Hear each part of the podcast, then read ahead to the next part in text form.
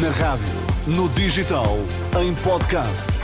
Música para sentir, informação para decidir.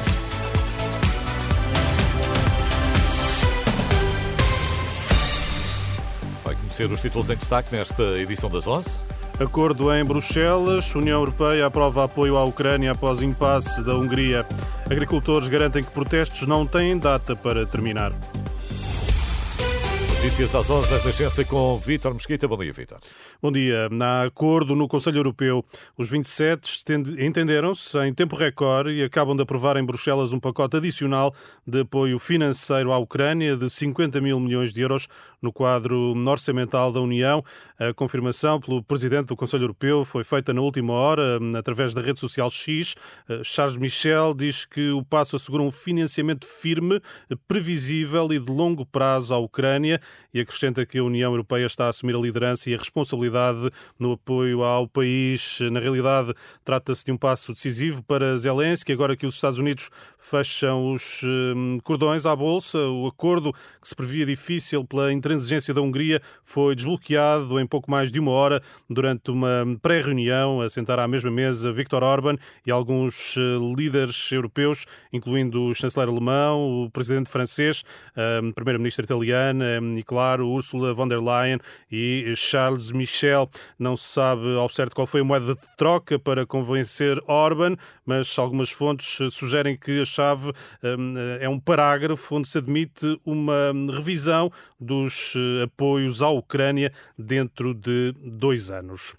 Por cá pode estar para durar o protesto dos agricultores, cenário admitido à Renascença pelo porta-voz do Movimento Civil para a Agricultura, no balanço das primeiras horas.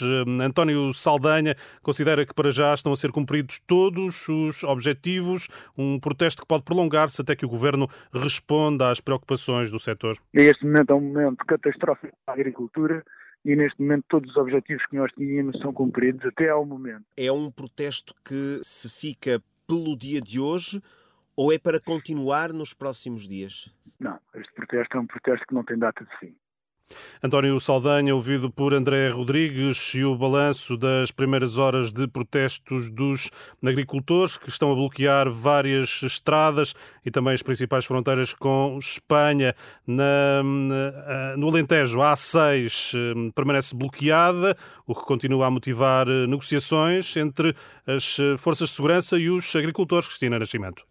Exatamente, e aqui nesta altura eh, nota-se alguma divisão entre os próprios uh, agricultores. Há um lado a autoestrada uh, que uh, mantém-se mais renitente em não querer desbloquear, o outro parece estar mais aberto a essa hipótese, mas na realidade ninguém arreda pé. E essa indicação de que pode estar para durar é bem visível no que acontece nesta altura, em que uns carros que não estão na autoestrada conseguiram fazer chegar aos, aos agricultores em protesto umas uh, sanduíches, umas bebidas. Nesta altura, então, os agricultores retemperam algumas energias, algumas forças, porque parece que este bloqueio na A6 está para durar.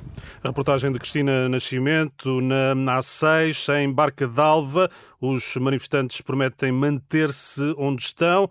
Ouvimos isso mesmo na reportagem da Renascença, na edição das 10 da manhã. Nesta hora, a A25 continua bloqueada por cerca de 200 tratores e outras máquinas agrícolas. O trânsito para a fronteira de Vilar Formoso está a ser reorientado pela Nacional 16. Sebastião Gurjão Henriques, responsável de uma herdade em Castelo Branco, desafia a Ministra da Agricultura a vir ao terreno e negociar. Qual é o nosso objetivo? da agricultura daqui para a frente. Que a ministra, se for uma pessoa íntegra e vertical, dirige-se aqui à beira, vem falar com os agricultores. Nós temos um porta-voz que nos representa a todos, que é o Ricardo Estrela, e a ministra que negocia o que tiver a negociar com ele. Nós estamos aqui para isso e daqui não vamos sair enquanto não tenhamos essa resposta. O desafio à Ministra da Agricultura esta manhã na A25 que continua bloqueada. Pedro Nuno Santos garante ter sempre cumprido todas as regras da Assembleia da República. O líder socialista sublinha nunca terem sido suscitadas dúvidas sobre a atribuição do subsídio de deslocação. É a reação de Pedro Nuno Santos à notícia da revista Sábado, que revela que, enquanto deputado, terá recebido mais de 200 mil euros por alegadamente ter declarado morada em São João da Madeira, apesar de viver em Lisboa. Em nota enviada à Renascença, o secretário-geral do PS reitera que até o momento em que exerceu funções governativas sempre teve o centro da vida familiar, a residência habitual e a morada fiscal em São João da Madeira. Em Lisboa apenas permanecia de terça a sexta pelo que diz, não violou qualquer norma do Parlamento. Marcelo Rebelo de Sousa dá luz verde ao diploma dos cuidadores informais, mas avisa que fica aquém do esperado. O Estatuto do Cuidador passa a ser alargado a cuidadores que não precisam de ser familiares, mas têm de viver na mesma casa da pessoa cuidada. O Presidente da República lembra que a alteração deixa de fora os vizinhos que cuidam de outros vizinhos. Obrigado, Vítor. Se, se precisa de saber mais, está tudo em rr.pt.